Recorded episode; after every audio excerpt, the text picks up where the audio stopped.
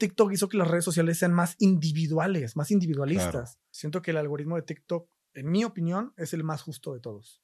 Si se va a viralizar, si es bueno, se va a viralizar. ¿Cómo crear un video viral? Porque ahorita tú dijiste que tenías la fórmula. ¿Nos la podrías decir? Sí, depende. Hola, ¿qué tal amigos? Bienvenidos a Rayos X. Estoy muy feliz de darles la bienvenida y de pedirles que se suscriban para que cada lunes no se pierdan un capítulo nuevo de Rayos X, que en esta ocasión tengo un colega de internet aquí invitado que tiene bastante historia para contarnos. Señoras y señores, Ron Ron. Hola, ¿Qué Rayito. parió? Sí, ¿cómo estás, Rayito? Muchísimas gracias por invitarme. Muy bien, ¿y tú? ¿Está bien que te diga Ron Ron o no? Porque yo siempre te he dicho Ron, pero Ron, Ron, no hace caso. O sea, Ron. Está bien, Sí, todo el mundo me dice Ron. está muy bien. Oye, Fíjate, amigo, recientemente ya como que hice más el ronroneos. ronroneos porque así estás en Instagram, ¿no? Ajá, pero normalmente me decían Ron. No sé, siento que últimamente fue más ronroneos. Pero, siento, pero no soy acostumbrado realmente. Ron. Ron, solamente. Ok. Ron, ¿cuántos años tienes haciendo contenido en YouTube? Llevo desde el 2011, son 12 años y medio. Wow, bastante tiempo. Sí. ¿Cómo- 13 años en tu, proyecto es el de qué parió, ¿no? Sí, el proyecto principal es que parió. Y pues también llevo mis redes personales, ¿no? TikTok personal, Instagram personal, pero como que el principal es que parió. Ok. Yo siempre tuve la duda. Digo, para mí, qué parió siempre fue como todos, ¿no? O sea, todos son que parió porque pues todos forman parte del equipo. Pero yo siempre te vi muy como el capitán del equipo. Yo te quería preguntar, ¿tú eres el dueño del- de qué parió o, o- o qué vendría siendo tu posición? Sí, que parió yo lo manejo como un colectivo. Ujú. Y dentro de este colectivo, sí, yo soy el director. Ok. Y yo soy el propietario de la marca y el propietario del canal. Así que, pues sí, soy el propietario de que parió. Ok.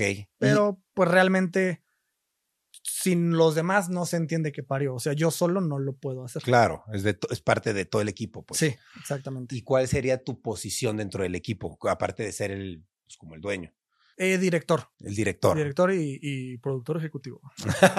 Porque aparte está la productora, eh, pues, eh, que es Daniela, claro. pero el ejecutivo soy yo. Oye, ¿y cómo llegaron a qué parió? O sea, ¿en qué momento surgió a ti de lo voy a crear o, o cómo fue? Evolucionó bien raro, porque al principio realmente, cuando yo, yo estudié comunicación, cuando creé el canal, realmente era con la intención de practicar, porque en la universidad, al menos en el plan de estudios que yo llevaba, casi no realizábamos producción audiovisual. Entonces, a media carrera, hacíamos como cortometrajes y yo los veía y yo decía, está bien culero eso.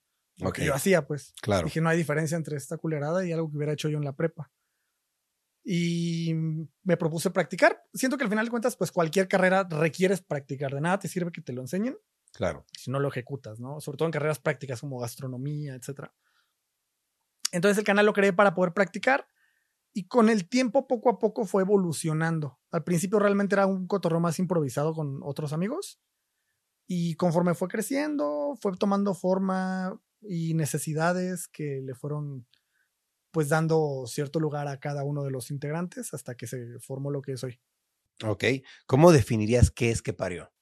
Es un colectivo de comedia eh, mexicano. Ok. ¿Y, y tú tomaste como de ejemplo a alguien para hacer que parió? O sea, o, simplemente tú lo creaste de tu, de ti. Pues mira, sí hay, había referencias que en su momento ya no tienen nada que ver, pero sí cuando creé tenía referencias, por ejemplo, ¿te acuerdas del el show del Diablito? Claro. Eh, era como un poco por ahí, ¿no? También lo que hacía Facundo con, con sus programas. Esas eran las referencias del momento porque, y bueno, Wherever Tomorrow y los bloggers de aquel entonces, ¿no? Héctor Leal, eh, Todos son la misma cosa antes. Ajá. Entonces era como una referencia de cómo iba a, a- a tomar forma y conforme fue creciendo fui tomando otras referencias. Por ejemplo, que Parió nació apenas unos meses antes que Enchufe TV, pero Enchufe TV creció mucho más de vergazo. Claro. Eh, Esos güeyes son cineastas, están cabrones. Entonces cuando fui viendo cómo lo hacía Enchufe y algunos otros canales similares de otros países, ya fui tomando otras referencias y transformando que parió poco a poco. Ok. Eh, ¿Alguna vez los compararon mucho con Enchufe TV? ¿Cuál es su relación con ellos ahora? Al día de hoy nos comparan. eh, me han pedido fotos como diciendo que soy el güey de enchufe. Yo siempre les digo que sí. Me piden, me dicen, o que o a veces me dicen que soy escabeche y yo Simón. La más, la más. Escabeche. Sí, sí, me han dicho escabeche como tres veces. Yo siempre les digo, sí, güey, a huevo. uh". O de wherever, yo sí, güey, a huevo. Mm. Ey, ¿Qué pedo, cachorros? Sí, sí. O sea, sí. como que dicen, Eres cualquier güey ahí de ajá. Pero, o sea, no me molesta, se me hace gracioso. Sí, claro. Y con enchufe me llevo con algunos. O sea, no los conozco a todos, pero me llevo con algunos de ellos y pues la verdad es que siempre han sido bastante amables con nosotros. Claro. Y, sí, nunca hemos tal cual podido hacer una colaboración Sí. directamente. Hemos colaborado con una de las actrices de Enchufe, Mm, pero bien. no con Enchufe. Claro. Pero bien, y la verdad creo que es un, un canal que admiro bastante. Qué chido. No, están súper chidos los dos. Sí, gracias. Oye, ¿de, de dónde salen la variedad de personajes que hacen para todos los, los sketches? Porque yo he visto varios y digo, mierda, ¿ese dónde salió? Pues va rotando. O sea, por ejemplo, ya ahorita, por ejemplo, ya llevamos como dos vertientes de trabajo. Los sketches de que parió y TikTok, que ya básicamente es un segundo eje de trabajo y donde estamos creando personajes entrañables. Eh, en algún momento, después de muchos años de que solamente creábamos sketches random, identificamos que hacía falta generar personajes entrañables, que por ejemplo sucede en otros canales, ¿no? Eh, por poner un ejemplo que se me viene a la mente, Ricky Tafoya tiene al tío Pitacio, ¿no? Es un personaje que ya sabes que es de él. O Enchufe TV tiene a Chichico, ¿no? O, tal. Son personajes que ya sabes que cuando relacionas la marca de este canal, Tiene su mascota, por decirlo así. ajá, la mascota o el icono, ¿no? De, de mm, este personaje. Y sentíamos que no teníamos eso. Entonces, poco a poco nos fuimos poniendo la tarea de intencionalmente crearlos e íbamos lanzando y probando. Y así fue, fueron como salieron Chairo, por ejemplo, ahí con el Kenny, justamente, y, y algunos otros que han, que han ido apareciendo con el tiempo, ¿no? El Cristian Millonario de los tutoriales y ta, ta, ta. Pero realmente es como la intención es crearlo, a veces funciona, a veces no, o a veces Claro. simple y sencillamente salió natural. Incidental. De tanto repetir al personaje, pues la gente se va encariñando. Ok. ¿Tú qué, eh, qué hacías antes? eh, ¿Qué hacías antes de crear videos para redes sociales? Yo estudiaba comunicación. Comunicación. ¿Y no tuviste ningún otro trabajo, ninguna otra cosa que hicieras? Terminé, eh, tuve la suerte, la verdad siento que yo he tenido mucha suerte. Hacia el Chile yo he tenido un chingo de suerte. Eh, o sea, yo sé que hay mucho de, no, si le echas ganas, sí, pero al Chile yo he tenido suerte. O sea, lo Claro. que sea de cada quien. Claro. Eh, ¿Cómo descubres YouTube? fíjate, en la prepa, antes de YouTube, yo como que ya intentaba hacer algo así. Cuando estaba en la prepa, antes de YouTube, con unos amigos empezamos a crear videos, justamente inspirados como en Facundo y ese tipo de cosas, en Killer Pollo de Sid Vela y ese Ujú. rollo. Pero como no estaba YouTube, lo subíamos a un sitio web. Entonces, aquel sitio se llamaba Hartazgo. Órale. Y hacíamos pendejadas, o sea, eran pendejadas de prepos, güey, sin sentido, absurdas, pero a nosotros nos daban risa. Digo, ya en retrospectiva lo ves y estábamos bien pendejos. Claro. Pero en la época y en nuestra edad se nos hacía bien cagado. Después llegó YouTube, pero lo intentamos, pero no lo entendimos. Como que intentamos migrar, pero no lo terminamos de entender y lo abandoné. Entré a la carrera y ya a media carrera fue que empezó el boom de Wherever, Héctor Leal y todo este rollo.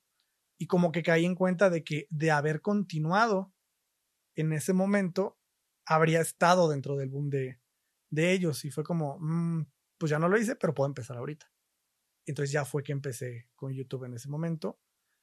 Y no lo solté, y no lo solté. Y tuve la suerte de que para el primer gran viral que tuvimos pues, fue la cumbia de Goku. Entonces, para cuando salió ese viral, yo estaba ya por titularme.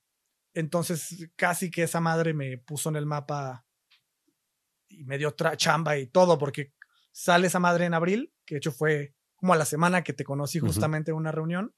Me, me da mucha risa porque me acuerdo que en esa reunión fuiste de los.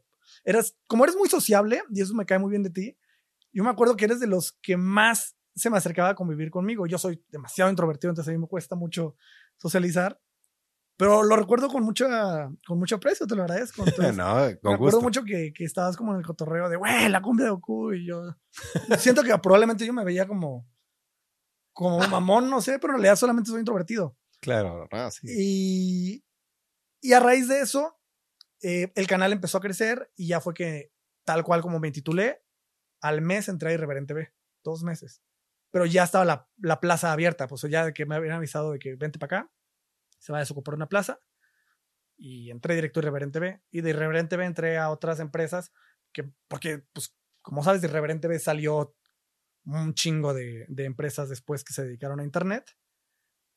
Y pues básicamente Irreverente B salté a trabajar con, con los Polinesios, con Anabón, Mario Bautista, la la la, wherever. Claro, porque tú trabajaste con varios. Sí, trabajé con un chingo, ¿Y, con qué, un y chingo. qué ha- y qué hacías con ellos? Producción en general, o sea, en Irreverente B, guion. Y realizaba videos. Con los Polinesios, eh, producción en general, o sea, les ayudaba con videos, a grabarlos, a editarlos. Lo mismo con Anabón y con Mario Bautista y con Wherever. A Wherever tal cual le vendíamos contenido. O sea, lo hacíamos completo y se lo vendíamos. Esto era porque realmente que parió, como es un colectivo, a diferencia de un canal donde solo es de un solo dueño, pues pueden empezar a vivir pronto de, de ello. Yo tenía que repartir, entonces uf, era una chamba de poder, para poder financiarlo, estar trabajando en otras cosas, hasta que ya finalmente creció lo suficiente para ya solo poder dedicarnos a que parió y, y bueno, al día de hoy seguimos en ello afortunadamente. Qué cool. Oye, y está- estabas mencionando que tu primer video viral fue la cumbia de Goku, sí. ¿no? ¿Cómo fue el proceso para hacer ese video viral? Porque yo alguna vez vi una entrevista tuya que, que decías que, no sé si lo habías pensado, pero que lo hiciste con intención de hacerlo viral. Entonces, Sí, quisiera saber cómo, cómo fue eso. Eh, fueron dos elementos. El primero, mi tesis es sobre Internet y la viralización, líderes de opinión, cómo se crea algo en Internet para que se viralice o, o cómo creas una personalidad en Internet. Y simultáneamente por esas fechas ah, conocí a Marcos Bucay. No sé si conoces a Marcos No. Bucay. Marcos Bucay es, ahorita es eh, showrunner, es el- uno de los creadores de Club de Cuervos, eh, Ugly, o sea, series así que están ahorita perras. Y también tiene trabajos menos asociados a él, que son Colibritany, Mm, eh, Acapulco Dreamers, ya, sí. eh, Chip Torres, virales de musicales ridículos. Claro, lo ubico. En aquel entonces, justo lo conocí y, y nos dio una plática acerca de cuál fue el proceso que llevó a cabo para viralizar a Colibritany, Chip Torres y Acapulco Dreamers. Y básicamente mm, nos dio una fórmula, me dio una fórmula. Eh, ¿Tú lo conociste a él antes de hacer la cumbia de Goku? Sí, como un mes antes o dos meses antes. Y me dio una fórmula. Y cotejé esta fórmula que explica junto con otros virales que estaban en el momento, que creo que eran Peter Languila, el Gangnam Style. Y todos tenían una fórmula de esa época, que era un musical ridículo, con un paso de baile ridículo, que parezca que no es intencional, que parezca que neta es gente Que lo está haciendo con toda la que intención. lo está haciendo con toda la intención de decir, esto está bien verga Ajá. porque eso da a que la gente se burle. Que a final de cuentas ha sido una fórmula que prevalece en Internet. ¿no? Sí. Cuando tú generas una emoción eh, lo suficientemente mo- movedora en la gente, se comparte cualquier tipo de emoción. Y a partir de ello fue que, que- que desarrollamos la cumbia, porque en ese momento estaba de moda el tema de la película que iba a salir de Dragon. Ball. Y encontré por ahí una base de cumbia que le metieron a la música de Dragon Ball y ya nada más agarré y le escribí una letra. Y, y le dije a mis cuates, vamos a hacer el peor video musical posible pero así vamos a pasarnos de verga. Y funcionó. y tal cual, la cosa es que ya llevamos dos años con el canal y lo que yo les dije, la neta, si no funciona este pedo, ahí acaba el cotorreo, Claro. porque pues, ya no sé qué hacer. Sí, claro. Y no, funcionó. Entonces, cool. pues la neta, entre intencional, entre suerte, entre que tenía que pasar, Sí, claro. pues la neta, mm, estoy feliz. ¿Nunca pensaron en crear un, un segundo cumbia de Goku? Hicimos el Poketribal. Ok. con los mismos personajes. Pero la cosa es que justo eh, pues no puedes volver a Con lo mismo. con lo mismo. O sea, hicimos uno y sí le fue bien, pero obviamente ni de pedo como la comedia de Goku. Claro, nunca. Y apenas el año pasado hicimos un tercero, pero realmente fue más como porque por el aniversario de la comedia de Ya, sí. Fue más como por el cotorreo y la Sí, nostalgia. No esperábamos que le fuera bien, sacamos Claro. ahí el, el cumbión Titan. ah, está chido. Entonces, fue más por cotorreo. Obvio. Oye, ¿y cómo crear un video viral? Porque ahorita tú dijiste que tenías la fórmula. ¿Nos la podrías decir? Sí, depende. Depende de qué. ¿Se puede o no? si no... Sí. Ok. La base es simple. Simplemente mueve la emoción de la gente. Mover la emoción de la gente. Esa es la, la clave. Sí. Tienes que encontrar cómo mover la emoción.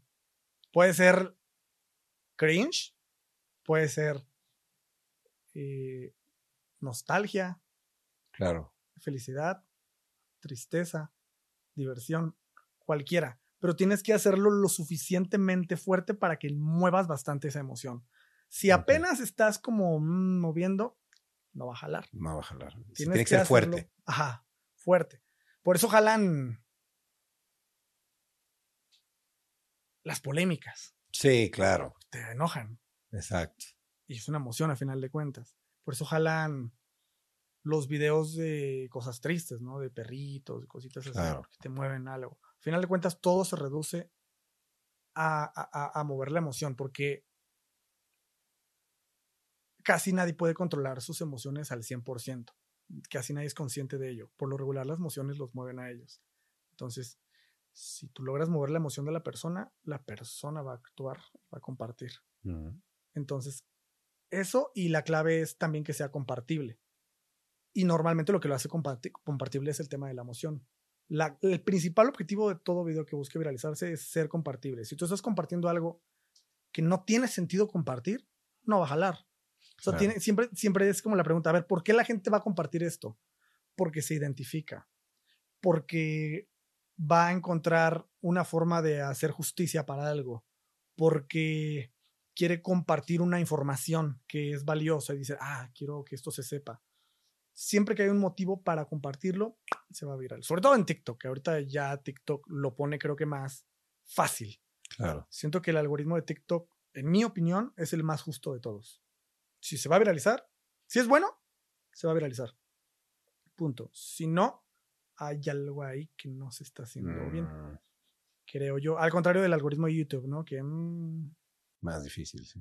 sí. Y el de Facebook también siento que es justo. Siento que no tanto como el de TikTok, pero no es como el de YouTube. Que es más injusto. Sí, que es más como por sus huevos. Oye, ¿cuál dirías que es el momento top de que parió? Mm, ¿Ha tenido un momento top? Sí. Tal vez hace como tres años, la neta, fue el, el- el momento cúspide. ¿Había, estaba pasando algo en especial? o? En el tema de vistas, te diría. Pero tampoco te diría que, que haya bajado tanto, simplemente se va transformando.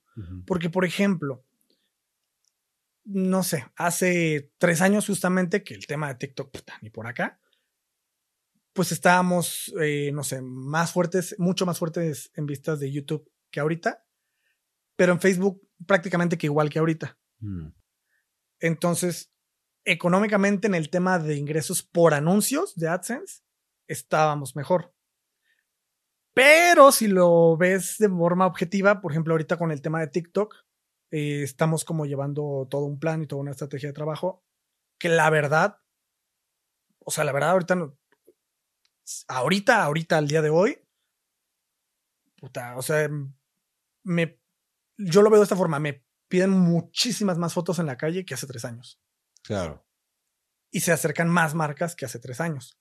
Entonces, aunque las vistas de YouTube de que parió son menores que hace tres años y las de Facebook son iguales, en TikTok estamos bastante bien. Claro, y eso recompensa de otra forma. Sí, compensa de otra forma. Y se acumula también toda la trayectoria de trabajo que ya tenemos. Mm, Entonces, no es como que este año empezamos de cero. No, es eh, lo de este año más lo de los años anteriores. Claro. Entonces, la verdad,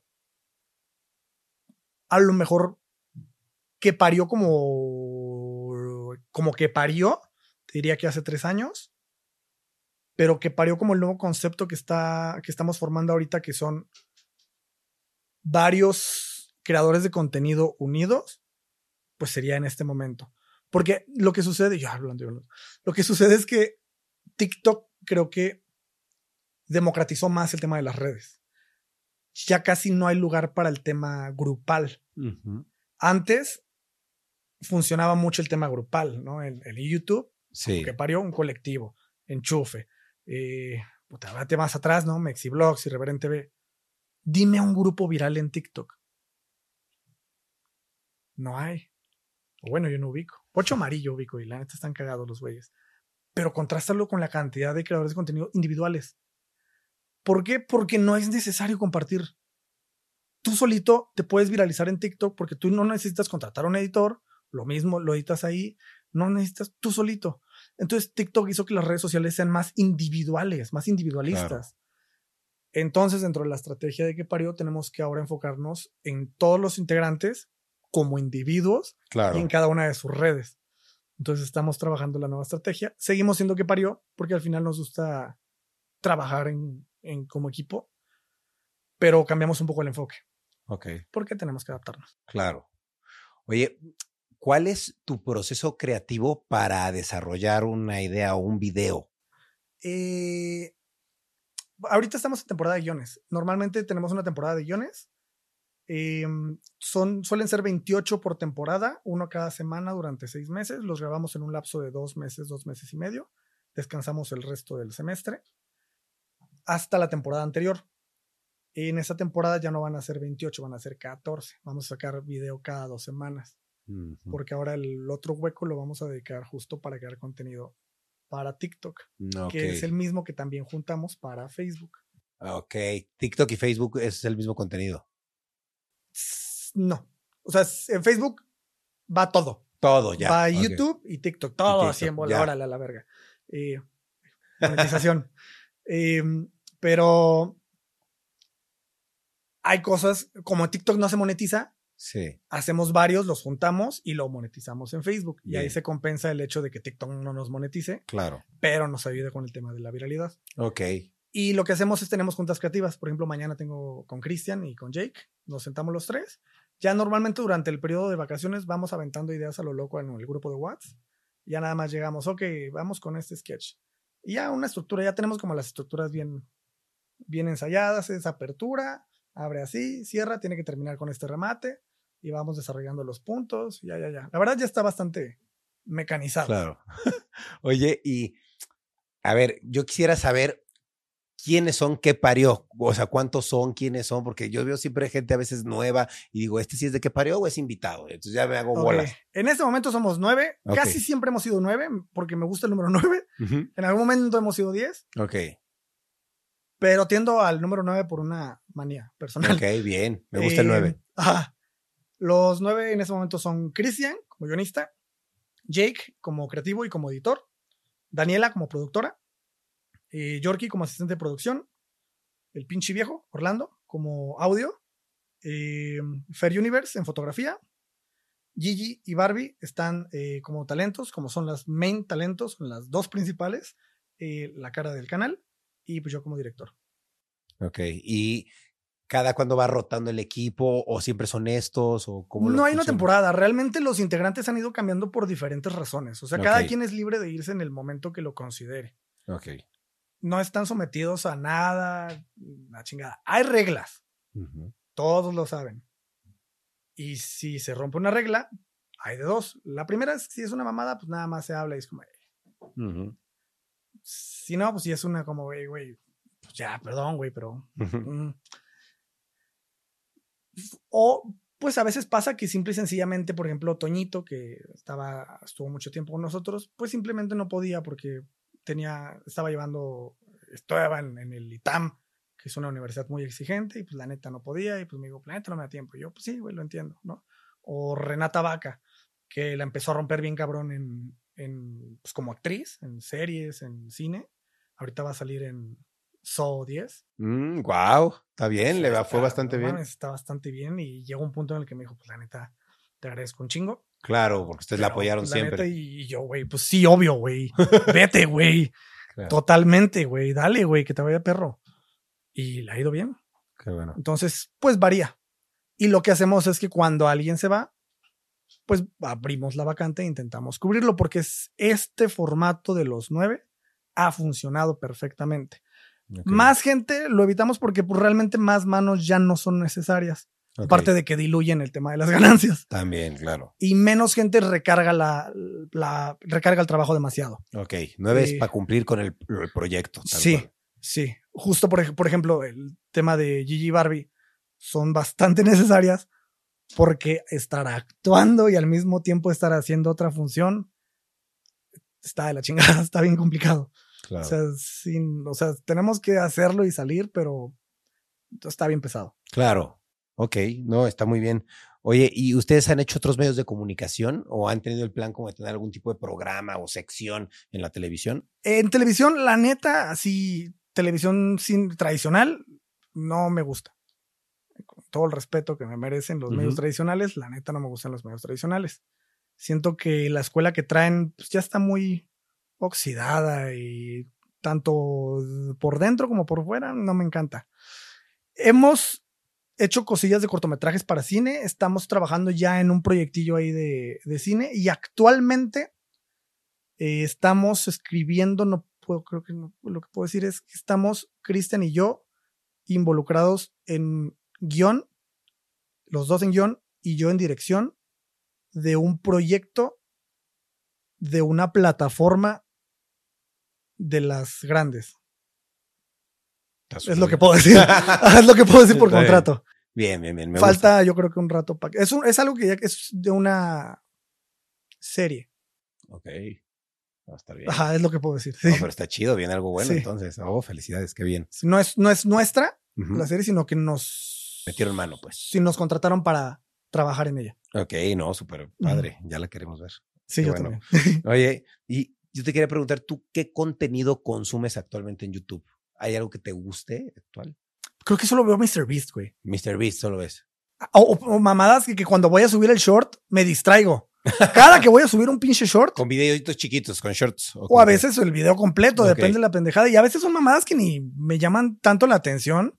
Cosas de Yu-Gi-Oh, por ejemplo. Hace años que no juego Yu-Gi-Oh, pero te pone las 10 cartas más poderosas de Yu-Gi-Oh. Y "Ah, yo, a bueno". ver, ¿cuáles Ah, son? sí. Ya me quedo ahí. Pero no es como un creador en específico. Mr. Beast sí me llama la atención. Siento que Ok, lo que hace. está, está perrito. O sea, siento que se la pensó. Y el hecho de tener la. El, el- el tener la, la visión de invertirle tanto varo a las cosas que hace en vez de amarrárselas. Porque podría no invertir tanto, ¿sabes? Podría lograrlo con menos inversión, pero el güey genuinamente le divierte lo que hace y le mete el varo. Claro. Se me hace bien chido. Entonces, creo chido. que me gusta mucho lo que haces, güey. Ok. ¿Y quién consideras hace buen contenido y quién hace mal contenido? De que has visto últimamente. Pues mira, nombres no te sabría decir, porque ya son tantos, tantos, que la neta, puta, ya hay un Juan Pérez, ya hay un Camilo Hernández, o sea, ya hay un nombre y apellido cualquiera y puta, ya es un creador de contenido. Pero hablándote de lo general, pues creo que simple y sencillamente el buen contenido es aquel que aporta algo. Claro. Y podrán decir, ay, ¿y el tuyo qué, güey? Nada más eh, haces mamadas para hacer reír. Sí, pero al chile, muchos de los contenidos, no todos, la neta, algunos los hago simplemente porque a mí me dio risa y a la chingada. Pero muchos de los contenidos que hacemos dentro de que parió, y lo pueden ir y constatar hacia detalle, traen una, traen algo, una Claro. crítica. En, en el último año hubo uno que nos aventamos de hilito, que era como crítica de uno a, a- a la banda que pide becas sin necesitarlas, eh, a, a- marcas, a las instituciones, como si siempre tratamos de hacer algo ahí con, con una tiradera. No siempre, Claro. no siempre, pero la neta sí lo procuramos. Y el mal contenido, pues la neta, pues aquello que no tiene nada que decir o que aportar. Ok. Siento que es como, pues banda que nada más es como, ay, vamos a hablar de este chisme y vean cómo me, Los chismes. me eh, cambio y la- me maquillo. Es como, mm, bueno, pues órale. O sea, el contenido de chismes no te gusta, vaya. No, no quiero decir a nadie, porque la neta no, Claro. o sea, no, genuinamente no la traigo contra nadie. Claro, sí, sí, sí. Solo siento que no es el, Lo que- el, sí, el contenido el que contenido, te gusta. sí. ¿no? Ok. Oye, ¿y cómo es estar al frente de un team de youtubers? Porque me imagino que tienes una función como de papá, sí, ¿no? sí, el, Daniela es la mamá, yo soy el papá. Ok. Este, sí, porque, por ejemplo, hace un- lleva como cuatro años Daniela en producción. La parte de la producción es. Antes, pues yo hacía todo, ¿no? Tengo que coordinar las locaciones y la chingada. Ahorita ya, ya nada más dirijo. Y ya que entregamos guiones, Daniela es la que tiene que coordinar todo y chutarse el. Coordinar las fechas, los arreglos, los actores, Órale. ta, ta, ta, y ya no me encargo de eso. La neta es bien cansado. Pero creo que es más cansada su chamba que la mía en este punto. Claro. Es cansado al cabo de muchos años porque es muy demandante. O sea, para poder mantenerlo todo vigente después de 12 años, súper demandante. Tienes que renunciar a un chingo de cosas Claro. para poder eh, tener la concentración y la atención de, de mantener el proyecto vivo. Pero es satisfactorio. Claro. Ya la neta, ahorita ya estoy en un punto de querer, de, pues de esto, de que ya estamos probando otras cosas, ¿no? Como lo de plataformas de streaming y cosas de otros proyectos. Pero tampoco lo puedo votar así como así. No, claro. Estamos transicionando para ir adaptándonos todos a ver cómo, cómo evolucionamos. Porque mm, yo siempre he procurado, siento que todos los que están dentro del equipo me retribuyen, les retribuyen algo que parió, pero a final de cuentas me retribuyen algo a mí. Están dedicando, sí, les pago y la chingada, pero están dedicando su tiempo y su trabajo a mí, Claro. en vez de simple y sencillamente estar con alguien más. Claro. Entonces, la neta, procuro en todo lo que puedo, en todos los proyectos que puedo, tratar de involucrarlos y llevarlos conmigo. Porque la neta, si ellos me han ayudado a crecer todo este proyecto, yo intento ayudarlos a crecer a ellos. Por ejemplo, hablando del tema de TikTok, ¿no? Que ahora es puta más individual. Dentro de este plan, estoy intentando ayudarles a todos y cada uno a que En su encontremos propio TikTok. en su propio TikTok. No nada más como de, bueno, pues ya cada quien por su cuenta en TikTok, la vemos. Estamos, estoy en el proyecto cada uno, cada uno, porque pues a final de cuentas de eso se trata. Y en el proyecto este que te comento de, de la plataforma de streaming, eh, de repente me están diciendo, oye, a lo mejor hay carta para que puedas involucrar más gente. Entonces los primeros que contemplo, pues obviamente es a mi equipo. Y es como, oye, podríamos, podrías entrar en este lado, ta, ta, ta, ta, ta. Porque, pues, aparte no sabemos, digo, afortunadamente van dos años de que parió, pero la neta, no sé cuánto más vaya a vivir que parió. Quién sabe, ¿no? Quién sabe. Oye, eh, ahorita que decías que, que, pues sí es un trabajo muy demandante, yo te quería preguntar cómo es un día normal en, eh, en- fuera del internet, ¿no? Para ti. ¿Cómo es un día normal tuyo? Depende. Mi vida se divide en dos momentos. Temporada de grabación de que parió, que son los dos meses y medio, que básicamente es de lunes a jueves, despertarme, ir a grabación, grabamos todo el día, terminamos bien vergados, y regreso a mi casa y ese fue el día. Ok. Todo el día grabando. Sí, casi todo el día y pues obviamente hay momentos de cotorreo, ir a comer juntos con el equipo y la chingada. Viernes, sábado y domingo pues ya lo dedico dependiendo, no sé, a- o ir con amistades o hacer algo con, con mi familia o con pareja, dependiendo. Y fuera de, de temporada de grabación, eh, va variando, pero me dedico mucho, me gusta mucho viajar. Ok. Entonces a veces lo aprovecho para viajar o a algún país que me guste o voy a, a mi tierra, me voy a Oaxaca. Yo soy de Oaxaca. sí, sí, sí. La To- neta, Casi todo que parió era de Oaxaca, ¿no? al principio sí, Sí. todos éramos de Sí. Oaxaca. Ya ahorita nada más somos cuatro de Oaxaca, de Ok. los nueve. Ok. Y ya los otros cinco. ¿Tú eres chilanga? No, eres de Toluca, ¿no? Bueno, casi chilanga. Ajá. Y los otros cinco son, creo que cuatro chilangos y un chiapaneco. Ok. Y, y me gusta mucho ir a, a mi tierra porque pues al final de cuentas lo siento, uno, la extraño, la comida. Claro. Dos, lo siento como un lugar seguro, Sí. donde no me estreso, donde no estoy ahí. Entonces, mucho del- de los últimos años he estado yendo simplemente a descansar a mi tierra y a dedicarme a otros proyectos. Entonces, también varía. Claro. Eh, si estamos con lo de los guiones del otro, pues casi que es despertarse a tener juntas de guion o cosillas así. Oye, eh, quería preguntarte, más de 10 años creando contenido, ¿no? Sí. Eh, ¿Tú qué opinas? En este lapso de tiempo, creo que han cambiado muchas cosas en, pues, en todo el mundo, ¿no? Pero digo, a la, en a la hora de la creación de contenido, creo que ha cambiado mucho pues, la hora de comunicar, la hora de a- crear, como el, el sentido del humor que manejas. Yo te quería preguntar, pues, ¿cuáles son los principales cambios que tú has visto que se han presentado en este, en este tiempo, ¿no? Ah, creo que lo principal que he notado Y de lo más reciente es lo que te comentaba de TikTok, que siento que con la llegada de TikTok y su crecimiento en la pandemia, se cambiaron las reglas. Siento que ya, uno, los grupos están muy difíciles. Sí hay, pero ya no es necesario. Realmente puedes crecer como individuo. Dos, ya son tantas las redes que tienes que o dedicarte de lleno a, ellas trabajando para todas o enfocarte en una si quieres tener más tiempo libre. Entonces, de repente, eh, pues tienes que decidir, ¿quieres viralizarte y poder crecer de vergazo para que te lleguen campañas como TikTok? ¿O qué tanto le quieres dedicar a, a crecer con AdSense a través de, de YouTube, ¿no? O de Facebook.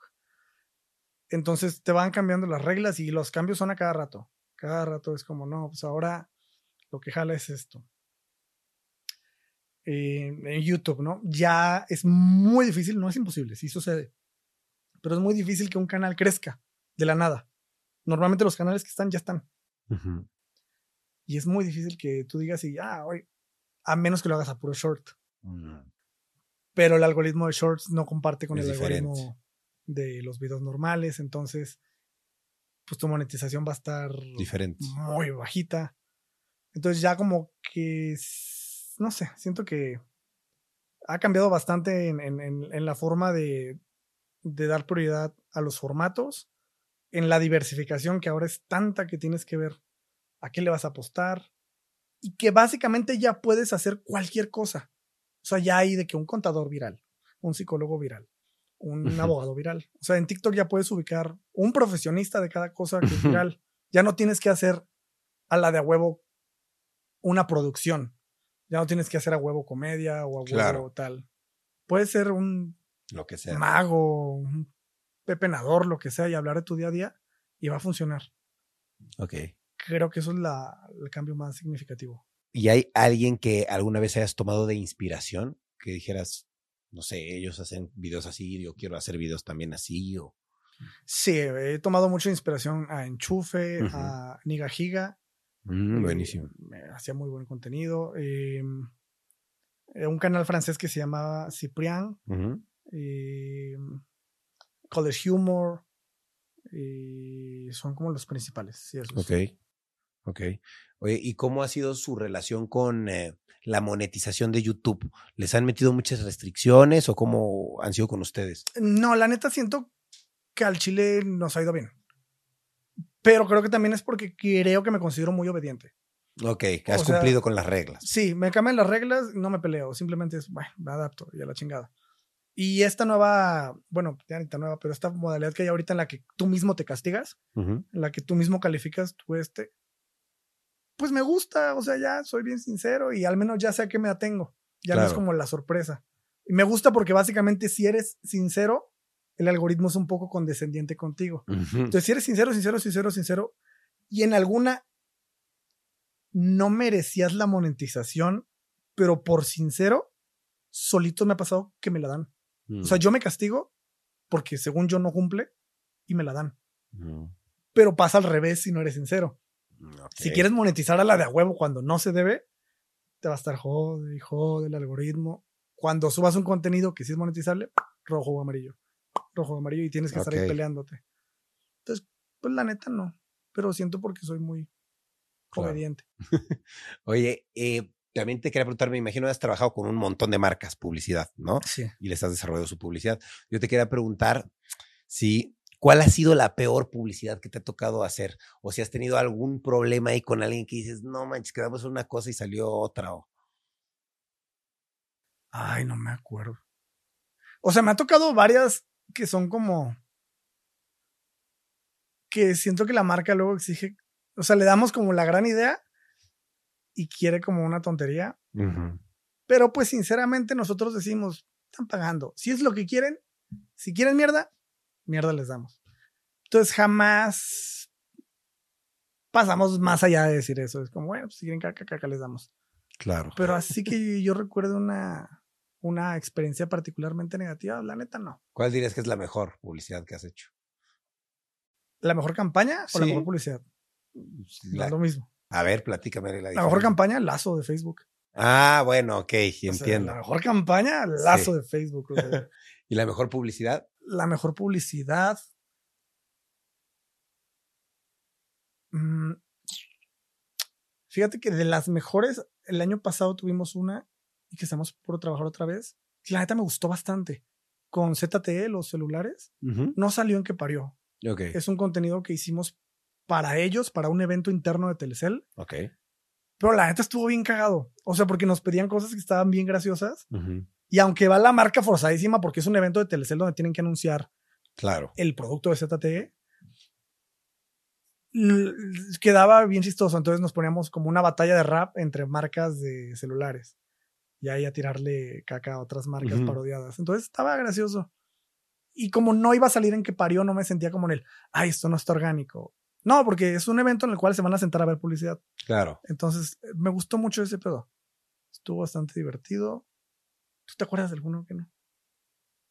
¿Tú te acuerdas de ahí?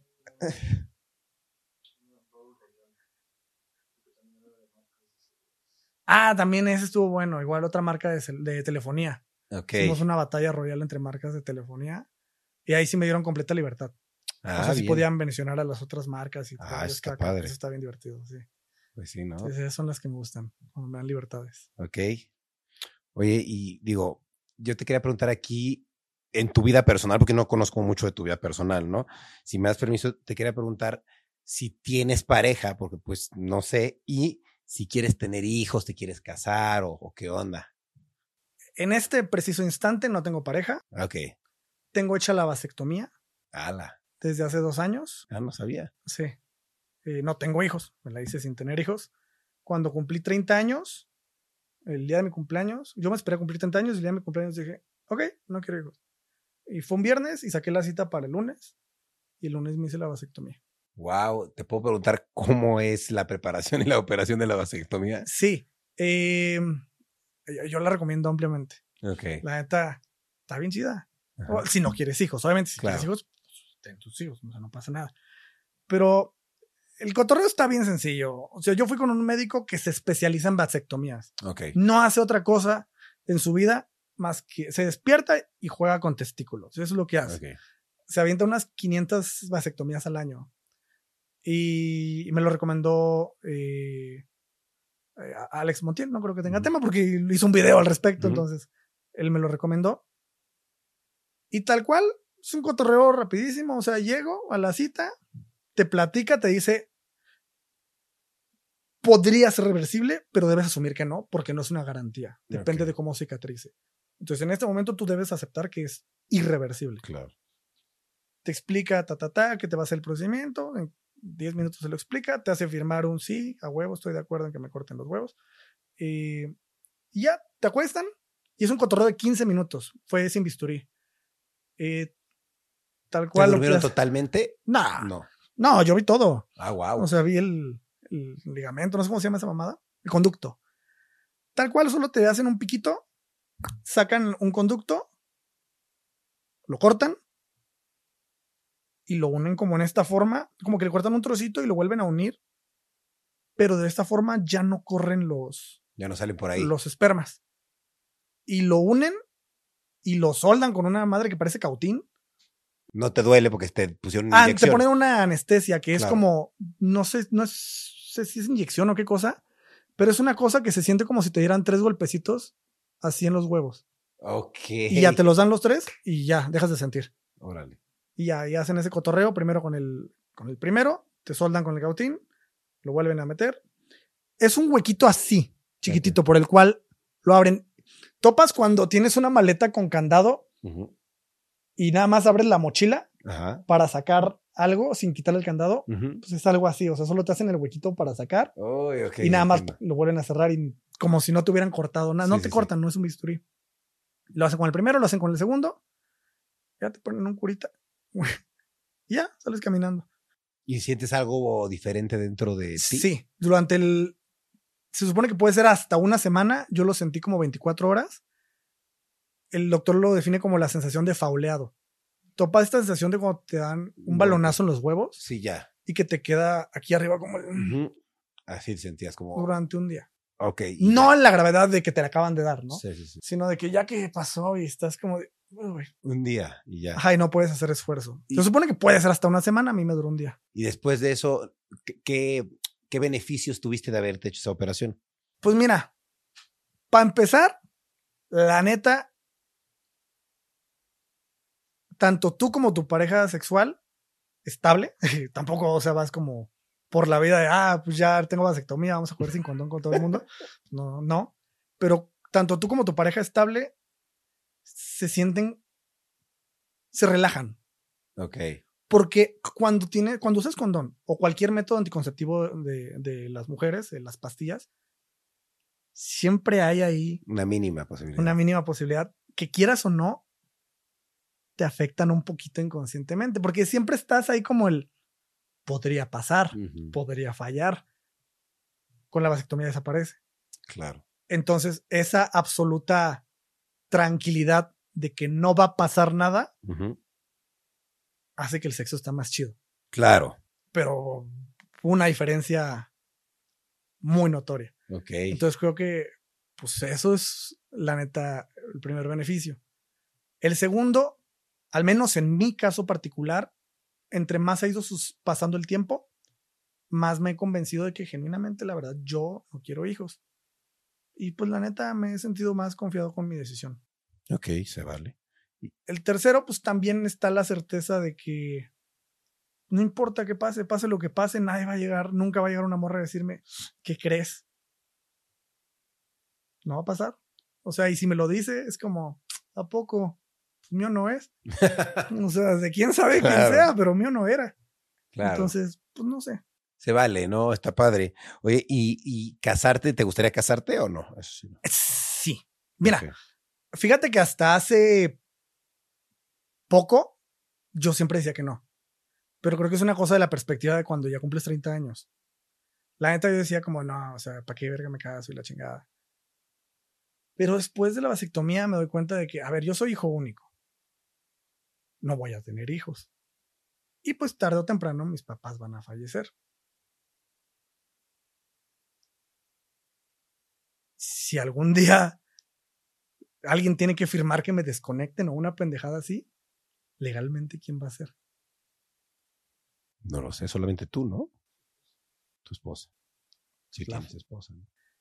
Y es como, ¿y por qué no quería? Porque me preguntaba, a ver, ¿pero por qué no quiero? No, pues porque la neta, en cierto punto tenía un miedo al compromiso por rollos míos, que pues básicamente solo es cosa de trabajar en, en terapia. Y es como, pero la neta no tiene nada de malo. O sea, creo que simplemente es como la temporada de los 20 en la cual a lo mejor tú me, tú me entiendes, ¿no? Es una temporada en la que dices, no, al puro desvergue y la chingada. Pero no, llega un punto en el que dices, no, la neta, en algún momento sí voy a querer algo, algo formal. ¿Y por qué chingados no legalizarlo? Porque al final de Claro. cuentas, el, el matrimonio es eso, ¿no? La forma legal de comprobar que alguien con quien no tienes nexo de sangre es tu familia. Claro. Entonces, sí, sí, sí, en algún momento. mm, Sí, en algún momento. Ok. Bien. No haría boda. Y la- y la- pero la neta yo lo tengo así como de que viene en mente cómo va a ser. Ok. O sea, yo quiero una de estas eh, Elopement Wedding se llama. Que es que básicamente se van los dos simplemente a un pinche lugar ahí oculto en un pinche país. Simplemente hacen una ceremonia entre los dos. Y a la verga. Están casados y sorpresa de familia. ¿Por qué no? Y la boda. No quiero boda. Eso la neta no quiero. Me da hueva. Pero a veces creo que es por mi introversión. Pero Bien. No, se vale. Está padre. Oye, te quería preguntar, ¿qué opinas tú de los canales que hacen videos de polémica? Mm, ¿Te gusta ese contenido? No, no me gusta. no te gusta. Ah, Fíjate que anteriormente, la neta, creo que en, en- y creo que también esto es rollo de madurez. Anteriormente, sinceramente, les tiraba caca. O sea, Mm. y abiertamente era como, güey. ¿Sabes? O sea, por ejemplo, te puedo decir que llegué a, a toparme con Mau RG1 y la neta le hizo un desplante yo a él, bien culero. Pero con el tiempo con la madurez y, y, pues rollos, me he dado cuenta que a final de cuentas es ego. Es ego mío, ¿sabes? O sea, Ok. es ego mío. Es como, güey, ¿por qué gano? Nada. No va a dejar de hacer contenido. No me afecta a mí. Sí, no me gusta el contenido, pero pues tampoco. ¿Para qué, ¿Para qué hablo eso? ¿Sabes? Claro. Entonces, la neta, en este punto, te diría que respeto ese contenido. Ok. No lo admiro, Pero lo respeto. lo respeto. Tanto al que lo hace como al que lo consume. Ok.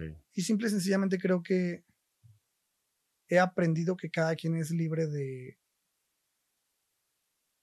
pues dedicarse a lo que considera que, Claro. que es bueno y cada quien es libre de consumir lo que le hace feliz. Oye, ¿y qué es actualmente, aparte de las redes sociales? ¿Hay otra cosa a la que te dediques, alterna? Sí, tengo una. eh, ahorita es solo un juego de mesa, pero es una pequeñita empresita que quiero crecer más como editorial de juegos de mesa. Siempre me han gustado los juegos de mesa y me gusta mucho la política. Ok. Si yo no fuera youtuber, yo sería periodista político. o Órale. político. Quizá político no, porque desprecio a los políticos, pero periodista político sí. Sería esos que matan por andar de hocicón. Eh, con todo respeto a los que matan. Creo que es una gran chamba, me encanta y los admiro. Pero bueno, México. Eh, entonces hice un juego de mesa que es de política mexicana y la neta le ha ido chido. Eh, estoy intentando desarrollar un segundo y un tercer juego de mesa, pero pues sí son chambas re complicadas y la neta vamos a ir creciéndolo. Creciendo esa empresita poco a poco. Eh, yo espero que para el próximo año ya tengamos tres juegos publicados Bien. Y es como, como mi segundo, pues mi segunda empresa y mi hobby. Pues está ahí, como que solita se mueve. Bien. Entonces esa me gusta. Y pues lo segundo, los otros proyectos, ¿no? Como lo de la plataforma de streaming que te comento y un proyecto de largometraje en el que estamos ahí tomando forma. Ok. Oye, ahorita que dijiste que es como tu hobby, ¿no? El- el- la política. Yo te quería preguntar, ¿cómo ves la política en general, ¿no? En México y qué nos depara en las próximas elecciones. En mi opinión, las elecciones son ahorita, güey. Sí, ya, ¿no? Las elecciones son ahorita. Y son entre un solo partido, ¿no? Entre Morena. Ahí me zurran todos por igual. Pero pues seamos sinceros. O sea, la verdad es que están viendo si va a ser Claudia o si va a ser Ebrard. Los otros, la oposición que está de que no, que Xochitl, que Santiago Krill, que ahorita ya dimitió, o está Beatriz Paredes, la chingada. Sinceramente, solo están haciéndole la mamada. Muy probablemente ya rumbo al. Ya en el momento de la elección se va a parecer que está medio reñido. No creo. Yo. A lo mejor y me equivoco. Pero al Chile no lo creo. O sea, yo creo que ahorita están el. ¿Quién es el sucesor? Y ya. O sea, la neta. Ay, en el tema de, de AMLO, yo. Con la gran mayoría de las cosas que ha hecho, no, no comulgo.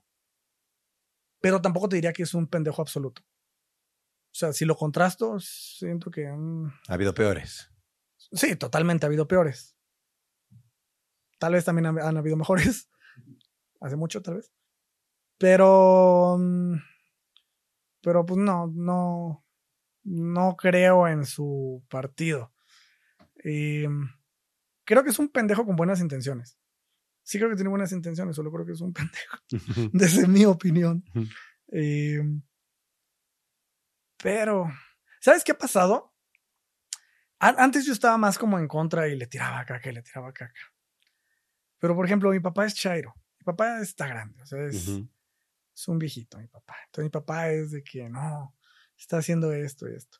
Y la neta, no me voy a poner a discutir con mi papá de política, es mi papá, güey. Si mi papá dice que eso está bien, está bien. Y qué bueno, porque aparte lo hace feliz. Y está chido, es como qué bonito que a ti te haga feliz, pa. Y de tanto que me lo dice, de repente sí me ha hecho unas cosas que es. Que normalmente si llegara un chairo cualquiera que no es mi papá y me lo dice, lo mando a la chingada. O sea, que sería, vete a la chingada, pendejo. Pero como es mi papá y lo estoy escuchando, sí se me ha abierto un poco la, la mente de. "Mm, pues no es tan. O sea, por ejemplo, yo soy de, Oaxaca, del istmo de Oaxaca, concretamente, que es la región esta más angosta del país.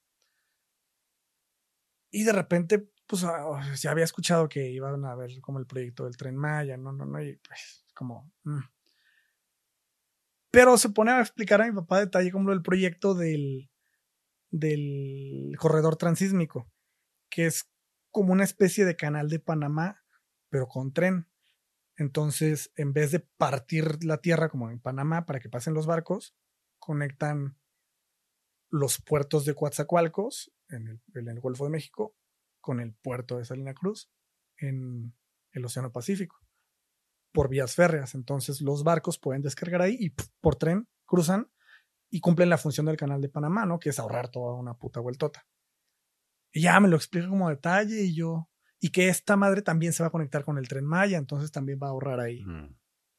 Entonces ya es como cuando te pones a escuchar con atención sin el afán de solamente pendejear al Chairo, al Chairo solo porque es Chairo ciegamente, pues te das cuenta que no todos están tan pendejos, ni todos tienen la razón absoluta. Simplemente pues hay contrastes, no todo es blanco o negro. Y en ese contexto, pues mm, se me ha abierto un poco la mente. No estoy de acuerdo con la gran mayoría de las cosas, pero tampoco creo que es un pendejo absoluto. Con los políticos que están ahorita, no lo sé. No les he puesto tanta atención. La neta, ahorita no me he enfocado en, en ver, porque estoy esperando más como a que avancen ya rumbo a las elecciones, a ver qué va a suceder. Pero eh, siento que en general el tema de la política, el, el simple hecho de querer perseguir el poder, no es que te corrompa, sino habla de una necesidad de querer poder. Y el que alguien quiera poder por el poder, que es la gran mayoría, pues te pone, pues te habla de, de que de que quizá no tiene muy buenas intenciones. Porque alguien de verdad es tan buena persona. No dudo que haya quien sí, dentro de los chingos de políticos que hay, que sí hay alguien que genuinamente tenga buenas intenciones, que sea de puro corazón. Pero creo que son tantos los gandallas que no, que nunca lo van a dejar subir. Que si acaso hay alguien que de verdad tiene buenas intenciones, no lo dejarían subir. Y es también la razón por la que tampoco creo del todo en AMLO, ¿sabes? Si de verdad fuera tan bueno, no lo hubieran dejado ganar. Esa es mi, mi premisa. Si de verdad hablamos de una mafia del poder, la mafia no lo habría permitido, Claro. a menos que pacte con ellos. ¿Sabes? Por ahí va mi razonamiento. Ok. Pero pues ajá. No, gracias. Se ve que el tema te gusta. Está padre. Sí, y veo que lo fusionas mucho en qué parió. Sí, a veces lo meto mucho y de repente me tiran mucho. A veces me burlo de, de AMLO y salen los chairos de, "Ay, pinche vendido al pan. Es como, güey, también a Peña Nieto le tiraba por pinche pendejo. Claro. Y al que siga, también le voy a tirar. Y es como, o sea, no es como, Oye, y digo, ya para finalizar, te quería preguntar, veo que tú analizas mucho las redes sociales, ¿no? Los momentos, cómo, cómo hacer un video viral. Yo te quiero preguntar, ¿qué consejo le darías a ese alguien que dice, yo quiero entrar a las redes sociales, ¿no? Yo quiero empezar mi carrera de redes sociales ya hoy o ya la llevo comenzando un mes, dos meses, pero como que todavía no, no sé cómo por dónde. ¿Qué consejo le das a esa persona para que pues se meta de lleno y lo haga bien, ¿no? Que lo vea como profesión y, logre algo importante. el primerísimo es, hazlo con TikTok.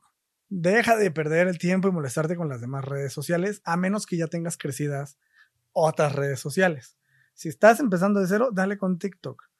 Eh, segundo, haz contenido o habla de lo que dominas. Y, es como lo que mencionaba ahorita, ¿no? Si eres contador, habla de contabilidad. Si eres abogado, habla de derecho. ¿Por qué? Porque ya cualquiera, aunque no se dedique a producir o a generar comedia o contenido elaborado, puede funcionar en TikTok siempre y cuando le des algo de valor a quien a quien lo escucha. Puede ser o información de valor o que le muevas una emoción. Entonces, simple y sencillamente habla de lo que sabes. Si no sabes de qué hablar, entonces deberías revisar, especializarte en algo. Si no sabes de qué hacer contenido y si estás con la pregunta de, pero es que no sé de qué hablar, pues entonces checa qué tema dominas. No, es que no domino ningún tema. Entonces primero hazte experto en uno. Porque si no, lo que vas a llegar a las redes sociales es a no dar nada. lo que creo. Perfecto. Muchas gracias, Ron. De verdad, eh, gracias por compartir toda tu sabiduría y todo lo que sabes. Creo que muchas cosas se pueden, se pueden aprender de verdad y pues muchos podemos eh, ahorrar ciertos pasos, ¿no? Aprendiendo sobre lo que tú estás diciendo. Y pues, ¿dónde te pueden seguir en todas tus redes? A ti, a qué parió, todo, ¿dónde te siguen? Sí, yo estoy como Ron bajo Roneos en todo. eh, o incluso si ponen Ronroneos, creo que soy el primero siempre. Y tal cual que parió en todo así, que parió o Team que parió en TikTok y en Instagram, que es donde subimos las versiones resumidas de todo lo que hacemos en equipo. Y pues muchas gracias, Rayito, por la invitación y me dio mucho gusto verte. Ya tiene rato que no te veía. No, de nada. Igualmente, amigo, es un gusto verte. Que sepas que aquí tienes espacio abierto cuando gustes. Este es tu espacio, mis redes, el podcast. Y pues un gusto volver a verte. Que se, que se haga una colaboración pronto. Sí, no, hombre, muchas gracias, Rayito. Órale, muchas gracias, amigo. Y pues muchas gracias a ustedes por estar viendo o escuchando Rayos X desde donde sea que lo están viendo. Les mando un gran abrazo. Recuerden suscribirse a este canal, estar al pendiente de cada capítulo todos los lunes. Y yo me despido. Así es que cambio y fuera.